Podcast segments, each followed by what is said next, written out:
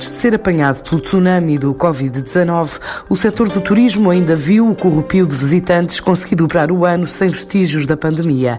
Pela altura do Carnaval, o alojamento terá registado 1,6 milhões de hóspedes e perto de 4 milhões de dormidas. Uma subida entre 15% a 16% se compararmos fevereiro com janeiro. É pelo menos a estimativa rápida do INE, que face ao travão da atividade no último mês, decidiu antecipar informação perante a gravidade da situação, assim está escrito no documento. Em causa estão cerca de 120 mil empregos em 2020, com a descida de mais de 50% da ocupação em março e sem o período da Páscoa escapar ao calvário da falta de negócio. É preciso diálogo permanente com os agentes do setor do turismo e o governo na hora de operacionalizar medidas excepcionais já definidas para minimizar o impacto, defende Francisco Calheiros, o presidente da Confederação do Turismo de Portugal. Neste momento, a medida para a Confederação do Turismo de Portugal mais urgente é a operacionalização do layoff. O layoff é fundamental que comece a funcionar, já está aprovado depois de várias alterações, mas é o que é, estamos todos a trabalhar sob pressão e neste momento o que é fundamental e ainda não conseguimos aferir é se de facto o site da Segurança Social está preparado para todas as candidaturas do uh, layoff. Para além disso, também é fundamental dinamizar as medidas de apoio à atividade económica, nomeadamente do turismo, e que foi aquelas três linhas que o Governo aprovou de cerca de 1,7 mil milhões de euros ainda estão eh, longe de estarem operacionais e é urgente que cheguem o mais rapidamente à economia. Como eu costumo dizer, o oxigênio tem que chegar na altura em que ele é necessário e não quando já não há nada a fazer. Um segundo ou um terceiro passo, penso que serão importantes depois, é a questão da Europa. Eh, primeiro, tentarmos descobrir onde ela anda, porque, na minha opinião, parece que anda desaparecida. É fundamental que a Europa apareça, é fundamental que haja os uh, Corona Bonds e com o andar ou com o prolongamento desta pandemia, será inevitável com as empresas a terem receitas de zero que se começa a estudar linhas uh, a fundo perdido. Uma atividade sem perspectivas futuras de faturação, pelo menos nos próximos três meses, que levou a administração da TAP a pedir entre 250 a 300 milhões de euros com garantias do Estado para fazer face ao impacto da paragem que deixou em terra quase todos os aviões e mandou para casa 9 mil trabalhadores com dois terços do salário.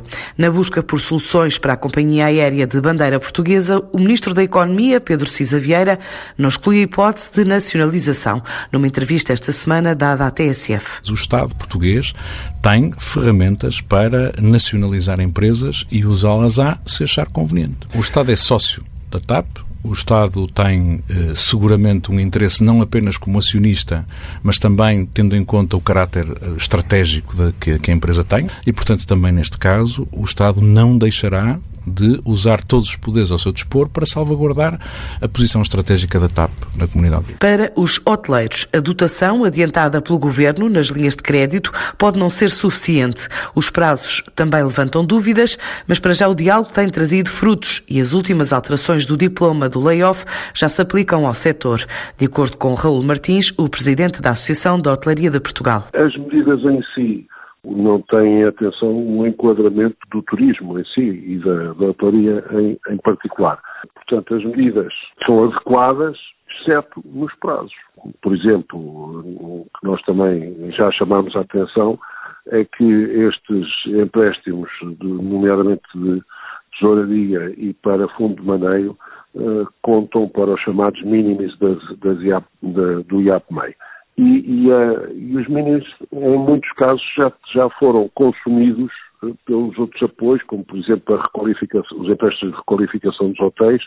Ora bem, se começamos a ter esses limites, quem andou a fazer requalificação dos hotéis não tem financiamento para fundo de maneio e para tesouraria, aquele, aqueles valores que foram inicialmente aprovados, no máximo de uh, um milhão e meio por empresa também já, já tivemos notícia de que o Governo está a preparar um apoio para essas situações de gerência, ainda que fora do, do layoff. O travão a fundo leva por arrasto várias atividades, a restauração e bebidas não é exceção, com mais de 40 propostas feitas ao Governo, porque é urgente injetar dinheiro na economia, defende Ana Jacinto, a secretária-geral da Arespa, a Associação de Hotelaria, Restauração e Similares de Portugal. Do nosso ponto de vista, é muito urgente injetar dinheiro a fundo perdido. O Governo Regional dos Açores uh, já deu o exemplo. O apoio direto à tesouraria tem de ser rápido. Não podemos ter linhas de apoio com encargos avultados e ainda por cima que podem mediar entre o momento da entrada da candidatura até o momento da aprovação 40 dias úteis.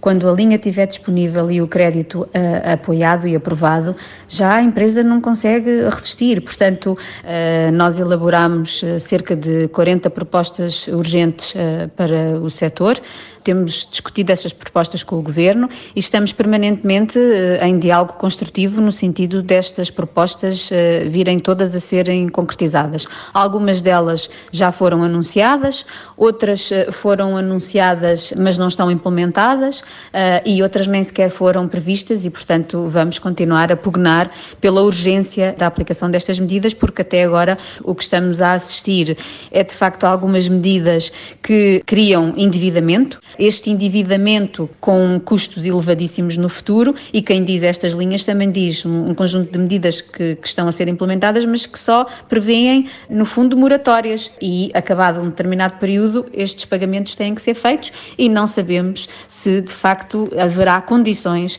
para suportar estes encargos todos que estamos a adiar para o futuro. 100% parados também os tuk-tuks e outros operadores de animação turística, que além de serem atividades que aguardam regulação, também também reclamam condições laborais. Adianta Frederico Duarte Carvalho, vice-presidente da ANCAT, a Associação Nacional de Condutores de Animação Turística. Neste momento o setor está completamente parado. Eh, vamos bem um universo de, podemos dizer, cerca de 500 pessoas conhecemos bem uh, a realidade de muita gente que neste momento está a passar imensas dificuldades. Há pessoas que ganham à comissão e que neste momento não podem ganhar nada. Uh, há pessoas que não têm salários uh, fixos que, que possam apresentar. Agora, uma coisa é certa, as medidas vão ter que ir para além daqueles, destes três meses que, que se venham a prolongar, porque o setor da animação turística apresentava até uma fuga a muita gente para sair de situações de desemprego. Aliás, há pessoas que investiram uh, subsídios de desemprego totais na compra, na criação do seu próprio emprego. Ora, essas pessoas como é que vão ficar daqui para a frente num setor que vai demorar pelo menos uh, vários meses para além destes três meses? Ora, essas são as medidas que é preciso pensar. Nós temos pessoas que não têm contratos de trabalho, não têm segurança no, no, no trabalho, uh, num setor em que também há uma grande indefinição por parte das autoridades municipais sobre a forma como poderemos ou não atuar. Portanto, e ao, ao longo destes tempos, na ANCAT, pedimos já várias reuniões com a Câmara Municipal de Lisboa, tivemos uma com o Pelouro da Mobilidade, onde apresentamos para precisamente a mobilidade, a questão da qualidade do serviço que é prestado, e aquilo que nos foi dito foi que uma coisa é mobilidade, outra coisa é economia. Portanto, uh, e nós não vemos as, as coisas dissociadas. Um setor de rastros que é preciso erguer, para lá das conversações com todos os parceiros sociais e governo, há uma palavra que se espera dos autarcas e alterações à lei do arrendamento, de acordo com António Condé Pinto, o presidente da APORTE, a Associação Portuguesa de Hotelaria, Restauração, Bebidas e também representativa do alojamento local, do turismo no espaço rural, que considera que é um balanço a fazer dentro de duas semanas. Neste momento olhamos para o horizonte e vemos uma página completamente negra. E se se confirmar, portanto, a, alteração na, lei do arrendamento que o Governo propôs à Assembleia da República, nós diríamos que globalmente estas medidas são as que uh, a economia e o setor precisavam nesta fase. Estou convencido que será preciso mais alguma coisa no futuro mas isso vai depender também dos sinais que possa haver eh, na evolução desta situação. E, portanto, o que nós sentimos nesta altura, eh, com alguma surpresa, é que, enfim, muitos municípios não estão a acompanhar do, de igual modo eh, a situação e a regir como, como esperávamos e como julgamos que é necessário, não é? Eh, nós vemos que grandes municípios, e o Porto é um deles seguramente, tardam em, em anunciar medidas eh, que poderiam ajudar muitas empresas nesta altura, eh, nomeadamente estou a falar da suspensão das taxas de, de, de esplanadas e de ocupação da via pública. Aqui no Porto, aliás, aconteceu uma coisa curiosa, que a Câmara Municipal encerrou as esplanadas e, ao mesmo tempo, não suspendeu a cobrança das taxas. Portanto, eu penso que os autarcas eh, têm também de dar sinais eh, aos empresários dos seus conselhos de que também estão preocupados com a situação económica. Com a Europa mergulhada na quarentena, não há sol e praia que resista perante a quebra de todas as atividades. José Vitorino, líder da União Empresarial do Algarve, reclama um plano específico para salvar a região, que tem contribuído com mais de 7 mil milhões de euros para o PIB nacional e que sobrevive boa parte pela existência de microempresas. A situação do Algarve em termos económicos e sociais é muito delicada. O Algarve tem 60 mil micro e pequenas e médias empresas com sede na região. 60% destas empresas dependem essencialmente da atividade turística. E 80% destas 60 mil são empresas que têm um volume de negócios inferior a 50 mil euros por ano. É por isso que o Algarve implementar planos específicos, com medidas próprias, portanto são empresas pequenas, sem património, e naturalmente com um abanão destes o desfecho.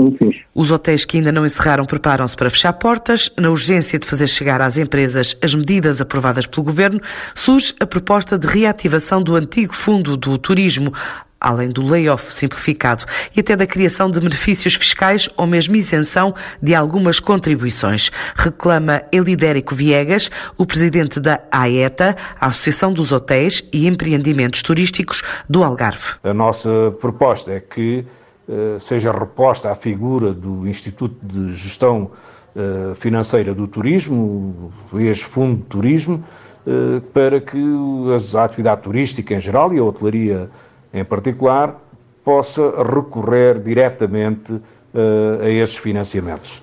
As empresas durante largos meses vão ficar sem receitas e, portanto, havia que isentar as empresas de alguns impostos, designadamente como o pagamento especial por conta, e até a isenção de outras contribuições, por exemplo, eh, o IMI, que pesa substancialmente na tesouraria das empresas. Quer até da, da, própria segurança social ou de parte da segurança social por parte dos trabalhadores em, em, que se encontram em atividade. Há, de facto, empresas que têm dívidas ao fisco, e são bastantes, e que se encontram, se encontravam em fase de negociação com a autoridade tributária e com a segurança social, e ainda não têm acordos definitivos estabelecidos. Estas empresas estão impedidas de beneficiar das medidas que foram anunciadas e, portanto, penso que sobre esta matéria também deveria haver uma exceção para que estas empresas pudessem, desde que tenham património suficiente para garantir as respectivas dívidas ao fisco,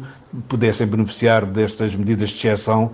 Caso contrário, irão extinguir os postos de trabalho e proceder a despedimentos coletivos, atendendo a que não têm qualquer atividade neste momento. Aos cerca de 1.700 milhões de euros disponibilizados para o setor nas três linhas de crédito lançadas pelo Governo, somam-se agora 60 milhões de apoio a microempresas e outras medidas para dentro e fora do país. Adianta Luís Araújo, presidente do Turismo de Portugal. No quadro das empresas, eh, a nossa atividade tem-se dividido em várias áreas. A primeira, com apoios financeiros, claramente através da linha de crédito do Turismo Portugal de 60 milhões de euros, eh, uma linha feita para eh, microempresas com menos de 10 colaboradores. Até ao momento e um pouco mais de uma semana de funcionamento desta linha, recebemos já 2.500 candidaturas com um valor de 22 milhões de euros. Uh, só para dar uma ideia, destas candidaturas foram já concedidos cerca de 4 milhões de euros para apoiar o setor e minimizar eh, os impactos da, da redução da atividade turística durante estes, estes meses. Há outras três linhas de financiamento que foram também lançadas pelo Governo, com uma dotação total de 1.700 milhões de euros. Uma linha para empreendimentos turísticos e alojamento para turistas, portanto, à volta de 900 milhões de euros. Outra para empresas de restauração e similares de 600 milhões de euros e uma terceira de 200 milhões de euros para agências de viagem, animação turística eh, e organização de eventos e similares. Por outro lado, também no âmbito das empresas, eh, entendemos que eh, era útil, nesta altura, reforçar o apoio ao empresário e ao cliente. Por isso, temos a funcionar um centro de atendimento dentro do Turismo de Portugal. Centro de atendimento esse que teve a sua equipa reforçada substancialmente, tendo já dado resposta a mais de 3 mil contactos de empresas e empresários, quer sobre assuntos relacionados com as linhas de financiamento, quer sobre assuntos específicos da atividade turística ou uh, assuntos mais abrangentes. Igualmente, foi criado um serviço de consultoria especializada para empresários, que já respondeu a mais de 1.800 pedidos de informação só nas últimas duas semanas. Em terceiro lugar, uma terceira iniciativa que foi lançada uh, através das escolas do Turismo Portugal, das 12 escolas que o Turismo Portugal tem em todo o território, e que é um programa de consultoria on online para empresas que já recebeu cerca de 300 pedidos de apoio e uh, aquilo que estamos a fazer, contamos com mais de 100 formadores em todo o território que basicamente fazem mentoria a cada empresa que nos procura. Ainda no âmbito do apoio às empresas, o NEST, o Centro de Inovação para o Turismo, considerando também a sua ligação às startups e uh, ao segmento mais tecnológico do setor turístico, está, pelo seu lado, a promover uh, a discussão, criou um, um workspace digital uh, na plataforma Slack para estimular redes e contribuir para a, para a transferência de conhecimentos. Aqui contamos já com cerca de 400 startups, pequenas e médias empresas, uh, outras empresas do setor, e tem sido uma ferramenta colaborativa para, uh, de certa forma, preparar a retoma que teremos.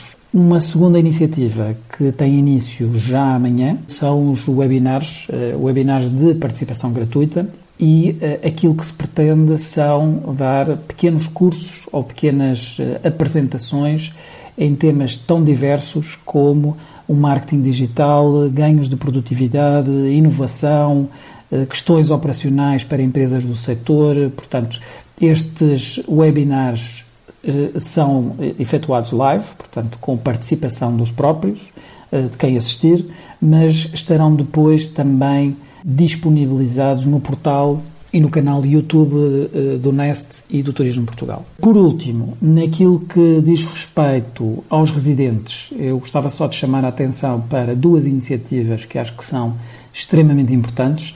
A primeira, a nossa colaboração com o Tech for Covid, uma plataforma de tecnologia com mais de 2 mil participantes que desenvolveu a plataforma Rooms Against Covid que basicamente disponibiliza alojamento para profissionais da saúde em todo o território e uh, o Turismo Portugal participou em conjunto com as associações do setor com uh, um fundo de 250 mil euros para apoiar as despesas que estes alojamentos possam vir a ter uh, nestas, nestas situações.